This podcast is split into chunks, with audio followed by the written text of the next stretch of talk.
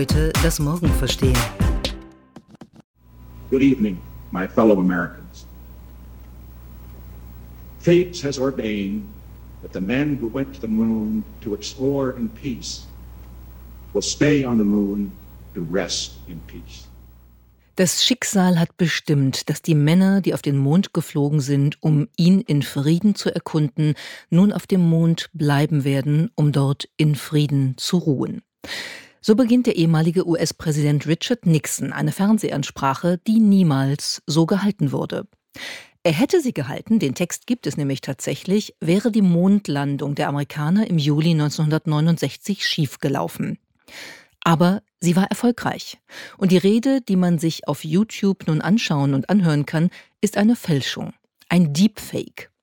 Das ist ein mithilfe künstlicher Intelligenz erstelltes Video oder ein Bild auch, das authentisch wirkt, aber nicht authentisch ist. Und die falsche Nixon-Rede wurde produziert vom MIT, um auf die Möglichkeiten und Gefahren von diesen Deepfakes hinzuweisen. Darüber wollen wir heute mal ausführlich sprechen. Was sind Deepfakes? Welche Technologie steckt dahinter? Und was machen sie eigentlich mit unserer Wahrnehmung und Vorstellung von Realität? Wir, das sind Miriam und Lea.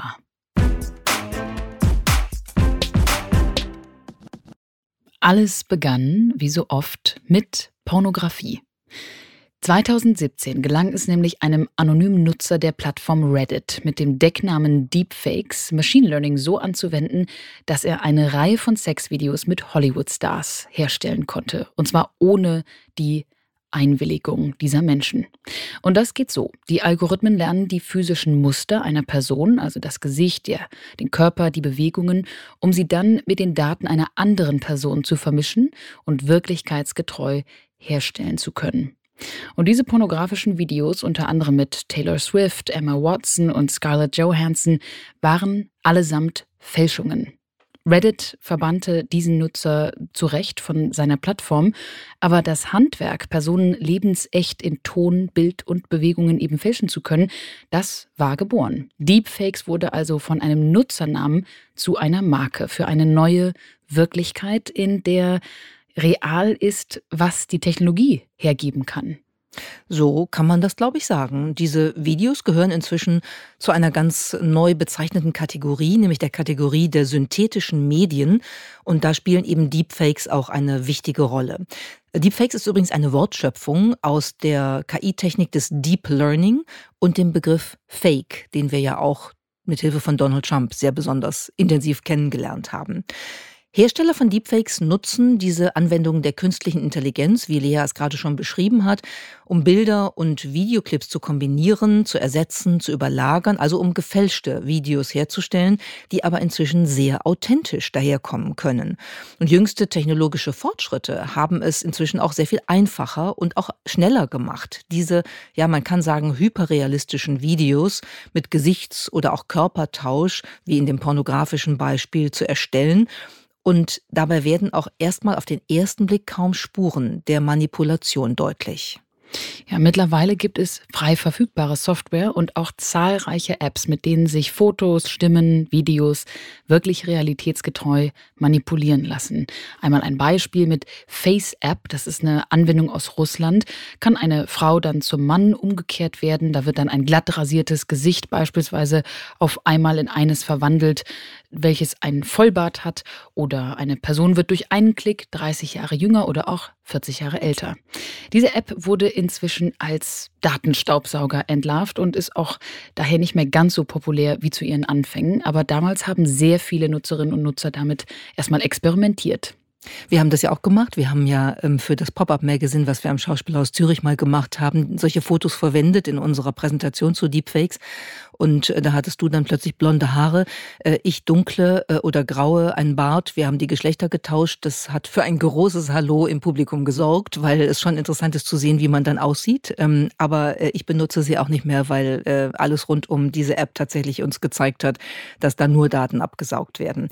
Man kann aber sagen, ähm, es gibt neuere Angebote. Es gibt auch solche mit einer immer leistungsfähigeren Technologie. Und eine App, die mich äh, wirklich fasziniert hat, dann doch in letzter Zeit, ist die App ähm, Avatarify. Ähm, die produziert nämlich Deepfake-Videos in Echtzeit. Und das ist dann schon eine Rechenleistung, ähm, wenn man sich überlegt, dass das auf dem iPhone läuft und man es also sozusagen in der Tasche hat. Das ist echt bemerkenswert. Das geht ungefähr so, dass man beispielsweise eine Originalsequenz eines Songs auswählen kann und dann ein Foto von sich selbst oder einer anderen Person hochlädt und die App macht daraus dann ein Video. Also ähm, habe dann von dir beispielsweise mal hochgeladen ähm, What is Love von Hathaway und du singst dann What is Love mit der Stimme von Hathaway, aber deinem Gesicht, das sich bewegt und zwar wirklich lippensynchron. Das ist schon ziemlich beeindruckend. Man kann Brad Pitt Happy Birthday singen lassen und das irgendwelchen Freunden schicken.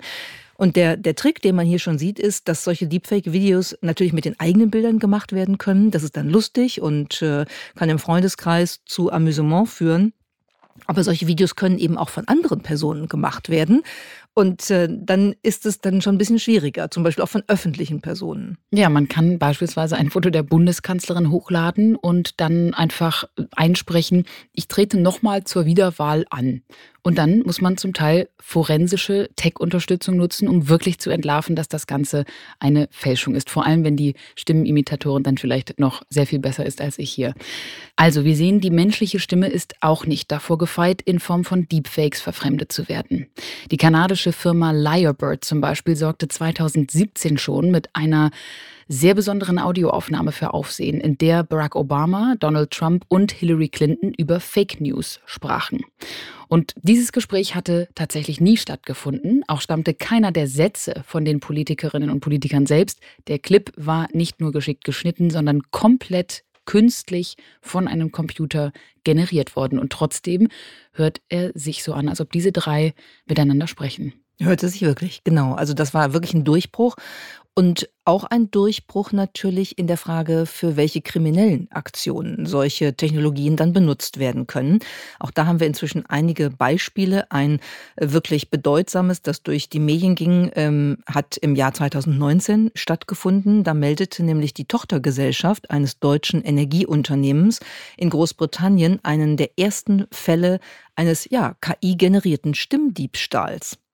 Da war ein leitender Angestellter angerufen worden und hatte geglaubt, die Stimme seines deutschen Chefs zu hören.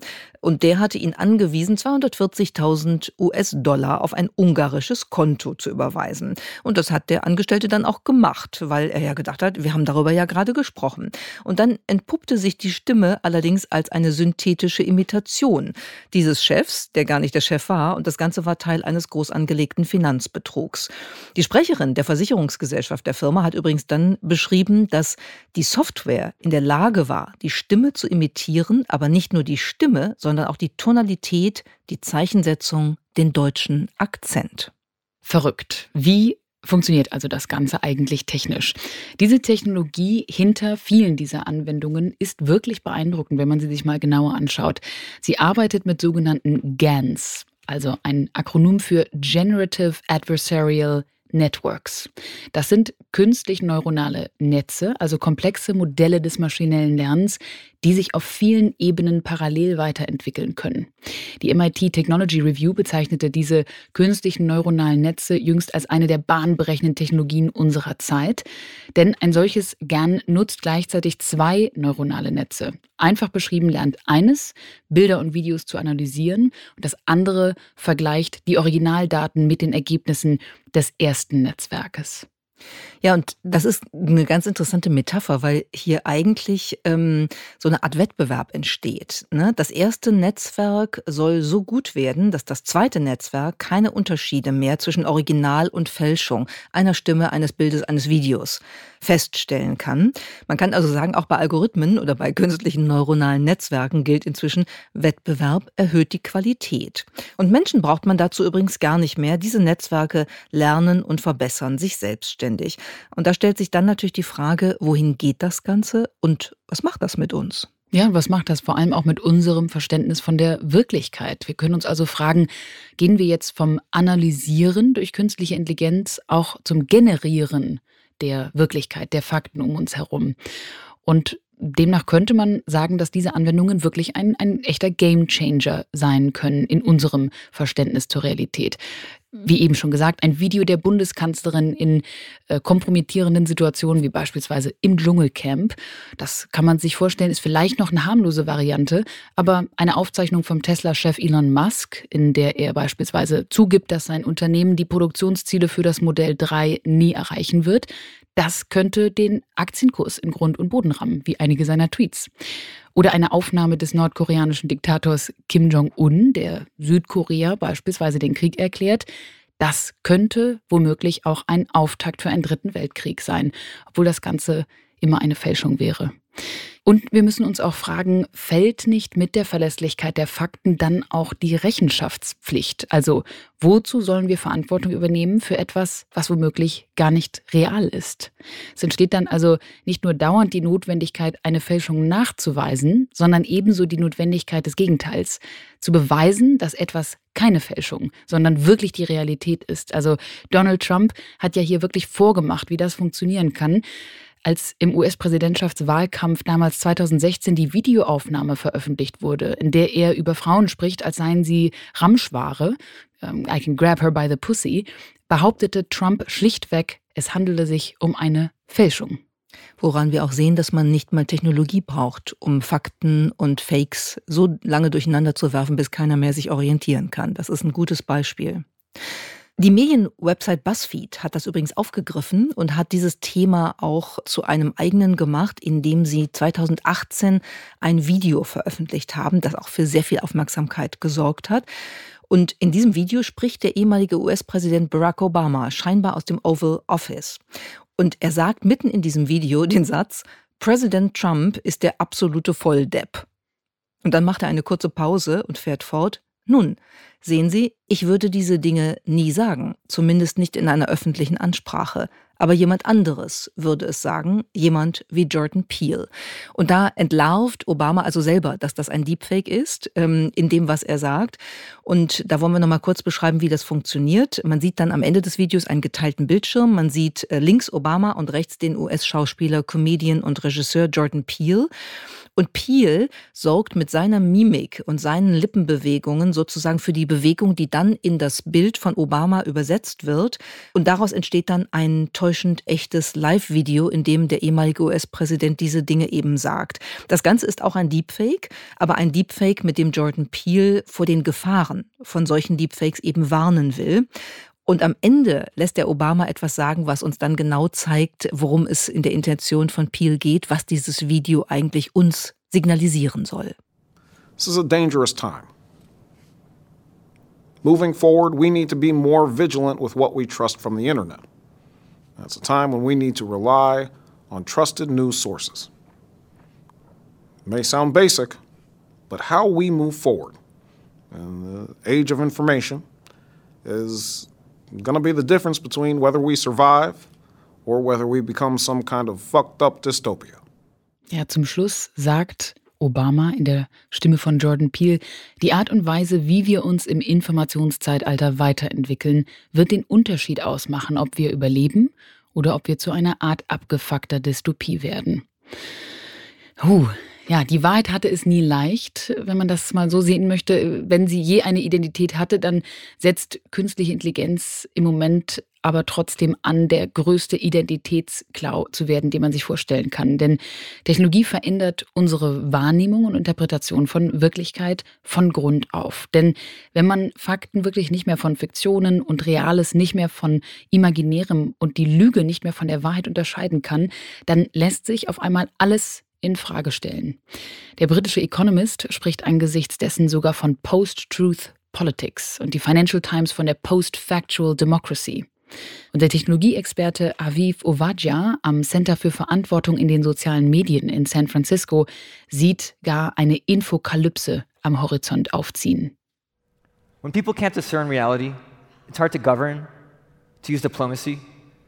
Whether you're concerned about climate change or pandemics, Skynet, or drug lords.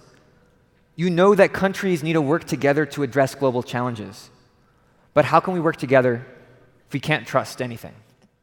Ja, wenn Menschen permanent einer Flut von Desinformationen ausgesetzt sind, flüchten sie sich in eine Realitätsapathie, so fürchtet Ovadia. Anders formuliert, alles wird relativ. Und irgendwann dann womöglich auch alles etwas egal. Nun wollen wir ganz so pessimistisch natürlich nicht sein, aber man muss schon die Trajectory, die Perspektive wirklich mal aufzeigen, wohin das Ganze gehen kann. Deepfakes verändern in jedem Fall unser Verhältnis zur Wirklichkeit. Und Vielleicht ist das mit der Wirklichkeit fast ein bisschen so wie mit der Finanzkrise. Heißt, es entstehen durch diese Deepfakes ganz viele Wirklichkeitsderivate. Und bei denen kennt kaum jemand mehr die Ursprünge, die Bestandteile und die Werthaltigkeiten. Das ist also kein Markt mehr, sondern das ist eine von verschiedenen Interessensgruppen ganz gezielt durch Deepfakes aufgepumpte Blase von Scheinwirklichkeiten. Ja, und vielleicht ist die Idee vom Marktplatz der Ideen, wie wir sie von John Milton und John Stuart Mill schon aus dem 17. und 19. Jahrhundert kennen, auch einfach gar nicht mehr zutreffend. Denn wir wissen ja nicht immer funktionieren Märkte perfekt, wie wir sie auch bei Informationen, bei Ideen haben. Ne? Das ist die These, die Gegenthese und idealerweise findet man raus, was die Wahrheit ist. Das wäre dann sowas wie die Synthese. Und die Desinformation, die wir durch Deepfakes und Fake News erleben, wäre dann einfach ein anderes Wort für die Verzerrung des Wettbewerbs auf dem Marktplatz der Meinungen. So könnte man das interpretieren. Und dann ist halt die Frage, Warum gibt es für Unternehmen und ihre Aktivitäten sowas wie das Kartellrecht, damit man Marktmonopolen Grenzen setzen kann? Und warum funktioniert das beim Wettbewerb der Informationen im Internet beispielsweise nicht, die ja nun ganz konkret durch Deepfakes sehr bewusst verzerrt werden können. Der britische Ökonom Ronald Coase hat dazu was Interessantes geschrieben 1974. Er hat nämlich gesagt, man kann den Markt für Güter durchaus mit dem Markt für Ideen vergleichen. Und er hat gefragt, Warum gibt es für den ersten, also für den Markt der Güter, die Möglichkeit einer staatlichen Regulierung, für den zweiten, also für den Markt der Ideen, aber ist diese Idee verpönt?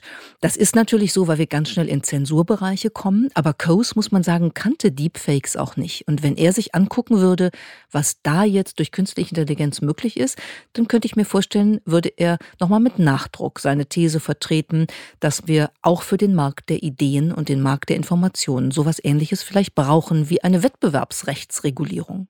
Oder zumindest für den Markt der Informationsverzerrung. Denn das hat die EU-Kommission sich jetzt auch in gewisser Weise zu Herzen genommen. Sie hat ja kürzlich einen Gesetzesentwurf im April zu künstlich intelligenten Systemen veröffentlicht. Und in diesen Regeln gibt es unter anderem auch den Vorschlag eines Verbots von, Zitat, KI-Systemen, die als eindeutige Bedrohung für die Sicherheit, den Lebensunterhalt und die Rechte von Menschen angesehen werden. Und in diesem Dokument warnt die Kommission davor, dass Technologie auch missbraucht werden kann und neuartige und mächtige Werkzeuge für manipulative, ausbeuterische und soziale Kontrollpraktiken bietet. Und als ein Beispiel für solche manipulativen Technologien werden in diesem Dokument eben auch Deepfakes ausdrücklich genannt. Hier heißt es, Sie fordern Transparenzpflichten für Systeme, die unter anderem Inhalte generieren oder manipulieren, in Klammern Deepfakes. Das ist direkt aus diesem Gesetzesentwurf der EU-Kommission. Wir können also davon ausgehen, dass Deepfakes jetzt ins Blickfeld der Regulierung auch gerückt sind. Allerdings nicht überall, das muss man deutlich sagen. Das ist ja hier die EU-Regulierung oder der Vorschlag einer Regulierung, denn der Umgang mit ihnen wird sicherlich unterschiedlich ausfallen. Ganz abhängig davon, ob man nun eben nach Europa oder auch den USA schaut oder in Russland sich befindet, denn da gehen die Menschen ja durchaus sehr verschiedentlich mit Technologie um und auch durchaus mit Informationsverzerrung. Da gibt es zum Beispiel die Face-App, die wir genannt haben und die im Wesentlichen ein Datenstaubsauger ist und äh, deshalb auch lieber nicht benutzt werden sollte. Ja, das alles, was wir jetzt so ein bisschen aufgezeigt haben, das zeigt, glaube ich, dass wir auf jeden Fall Schritt für Schritt unser Verhältnis zur Wirklichkeit ändern werden, vielleicht auch ändern müssen. Man könnte sagen, es gibt die Notwendigkeit, die eigenen äh, Realitätsheuristiken ein bisschen anzupassen. Also unsere Gebrauchsmuster, wie wir mit Realität umgehen. Da müssen wir, glaube ich, ein bisschen vorsichtiger werden, darauf schauen, was richtig ist, was nicht richtig ist, wo wir auch Dinge anzweifeln müssen, um sicher zu sein, dass wir nicht einem Deepfake auf den Leim gehen. Und bislang ist das ja so, dass Menschen Audio- und Videomaterial schon als eine sehr solide ähm, Repräsentation einer ganz realen Erfahrung sehen. Ne? Das ist ja das, was wir oft hören. Ein Bild sagt mehr als tausend Worte. Ne? Also wir glauben an das, was wir sehen, schon sehr viel eher als möglicherweise an das, was wir lesen. Und das hat natürlich mit der Entwicklung von Deepfakes durchaus zu tun. Das heißt, Realität sendet uns Signale, Bilder, Töne, was auch immer. Und wir haben bisher uns darauf verlassen, dass wir uns darauf verlassen können. Und ich glaube, jetzt müssen wir langsam lernen, und wir beginnen ja auch damit umzugehen, weil das immer in der öffentlichen Diskussion ist, dass wir uns vielleicht nicht unbedingt auf Bilder, Töne, Videos etc. verlassen können, sondern dass es äh, viele Realitätsdarstellungen gibt, die tatsächlich rein technologisch hergestellt werden können, die verändert werden können, die verzerrt werden können und damit eigentlich nur Inszenierungen einer vermeintlichen Wirklichkeit sind also damit nicht real. Ja, wir müssen das lernen und in dieser Aussage steckt ja nun schon implizit auch eine Forderung drin, und zwar, dass diese Entwicklung auch wirklich weitreichende Herausforderungen an unser Bildungssystem stellen wird, weil die technischen Möglichkeiten zur Herstellung von solchen Deepfakes und auch ihre potenziellen sozialen, politischen und wirtschaftlichen Implikationen, die müssen dringend Teil des Lehrplans jeder Schule und weiterführenden Bildungseinrichtung sein, damit die Menschen diesen neuen Umgang wirklich lernen können. Und das Bewusstsein für dieses Phänomen der Deepfakes, die Fähigkeit, dargestellte Realitäten wirklich zu hinterfragen und technologische Werkzeuge zur Überprüfung dieser Videos, dieser äh, Audioclips von sämtlichen Inhalten auch wirklich zu nutzen, das muss Teil der digitalen Bildung werden. Und zwar sehr früh, weil wenn man sich überlegt, ähm, die App Avatarify, die ich eben beschrieben habe, ne, damit kannst du ja auch ein paar Sachen machen, mit denen du wirklich ähm, ähm, auch in, der Grundschule oder so ähm, Mitschülerinnen äh, erpressen kannst und so weiter. Ich glaube, Kinder müssen echt früh lernen, dass da äh, etwas möglich ist, was, was ich jetzt gar nicht verdammen will, aber wo sie wirklich ähm, verstehen müssen, was das bedeutet und wie sie damit umgehen können. Ja, und wenn man sich anguckt, äh, verstehen, wie, was das bedeutet, dann muss man sagen, das werden wir Menschen nicht allein auf unserer menschlichen Fähigkeit ähm, basierend hinbekommen, sondern wir werden dafür Technik brauchen. Und da sind wir bei einem äh, seltsamen äh, Paradoxon. Wir werden nämlich immer mehr Technologie brauchen, um die Möglichkeiten der Technologie für synthetische Medien überhaupt erkennen zu können. Also das menschliche Auge sieht bei diesen Videos erstmal in der Regel nicht. Es sei denn, es ist sehr geschult, dass das Deepfakes äh, sind. Und man muss eben verstehen dann, dass man Technologie nutzen kann, ähm, die der Technologie ähnelt, die wir auch für die Herstellung von Deepfakes brauchen. Das sind die eben von äh, Dialea beschriebenen äh, GANs, die Generative Adversarial Networks. Die können nämlich auch verwendet werden, um sozusagen beispielsweise Gesichter zu anonymisieren, also auch erkennbare Realität unerkennbar zu machen. Wird im Moment eher eingesetzt, um beispielsweise Widerstandsbewegungen gegen die Gesichtserkennungstechnologie äh, möglich zu machen, indem man Gesichter digital dadurch so verfremden kann, dass man sie nicht mehr als die Person erkennt, die mit dem Gesicht eigentlich repräsentiert wird. Aber auch diese Technologie kann man nutzen, um Deepfakes sozusagen umgekehrt rückwärts zu entschlüsseln. Ja, und zukünftig wird es auch möglich sein, Hinweise auf die Authentizität eines Videos in Bildausschnitten selbst zu verstecken. Das nennt sich dann beispielsweise visuelle Steganographie und die arbeitet mit visuellen Wasserzeichen. Also da kann dann eine geheime Nachricht unauffällig in anderen Daten versteckt werden. Beispielsweise können da Informationen in einem Bild oder in einem Video versteckt werden und damit signalisieren, ich bin echt oder eben ein Fake. Und es gibt auch Möglichkeiten der manuellen forensischen Erkennung von Videomanipulationen, wie zum Beispiel die Eulerian Video Magnification. Das ist eine Technik, die es erlaubt, den sichtbaren Pulsschlag einer Person zu erkennen, der natürlich in einem Deepfake-Video nicht zu erkennen wäre, denn da gibt es ja keine reale Person mit Pulsschlag. Also wir haben technologische Möglichkeiten, um diese technologisch hergestellten synthetischen Inhalte dann doch auch hoffentlich aufzudecken und zu erkennen. Und ich stelle mir vor, dass wir irgendwann auf dem Smartphone auch eine App haben, die dann beispielsweise bei Videos, die wir zugeschickt bekommen, überprüfen kann, ob beispielsweise dieser Pulsschlag sichtbar ist oder was auch immer. Also das wird ja auch professionalisiert werden. Das heißt, wenn man so ein bisschen in die Zukunft schaut, dann kann man schwer genau absehen, wie diese Entwicklung der Deepfakes weitergehen wird. Aber ich glaube, was man schon prognostizieren kann, ist, dass einmal die Fortschritte in der Erkennungstechnologie immer auch gleichzeitig wieder Fortschritte in der Herstellung von Deepfakes sein werden, weil man die Datensätze nutzen kann für beides, genau wie man die Technologie nutzen kann, um Deepfakes herzustellen und Deepfakes zu entschlüsseln. Und das, was man wahrscheinlich auch erwarten kann, ist, dass wir sowas wie eine andere ähm, ja eine andere Wirklichkeitskluft oder so bekommen zwischen Menschen, die verstehen, mit welchen technologischen Hilfsmitteln sie erkennen können, ob sie hier veräppelt werden oder betrogen werden sollen oder einfach nur äh, missbraucht werden äh, sollen durch Deepfakes in die Irre geführt werden sollen und solchen Menschen, die das nicht erkennen können, weil sie auch möglicherweise die Technologien gar nicht haben, um damit umzugehen. Andere Form der digitalen Spaltung, the digital divide. Genau, es ist übrigens echt spannend zu sehen, dass jede neue Entwicklung auch eine neue Form von äh, Spaltungsmöglichkeit äh, oder Divide mit sich bringt. Also abschließend, glaube ich, können wir sagen, was uns hier aufscheint am Horizont und was sicherlich weitergehen wird, ist ein echter Wettlauf, ein fortlaufendes Wettrüsten zwischen den technologischen Möglichkeiten in der Herstellung und der Entlarvung von Deepfakes und ein Kampf um die Frage, wie wirklich ist die Wirklichkeit, wie Paul Watzlawick das einst gefragt hat. Und da auch Stimmen künstlich generierbar sind, können wir euch heute sagen, das hier war kein Deepfake. Das war der ADA-Podcast, heute das Morgen verstehen. Entwickelt wird der Podcast von der gesamten Redaktion der ADA Learning GmbH. Produziert werden unsere Folgen hier in Düsseldorf bei Audioversum. Wenn ihr uns unterstützen mögt, dann gebt uns doch fünf Sterne, teilt uns auf Social Media oder lest unser Digitalmagazin unter ada-magazin.com. Mehr über die Ada Learning GmbH gibt es unter join-ada.com.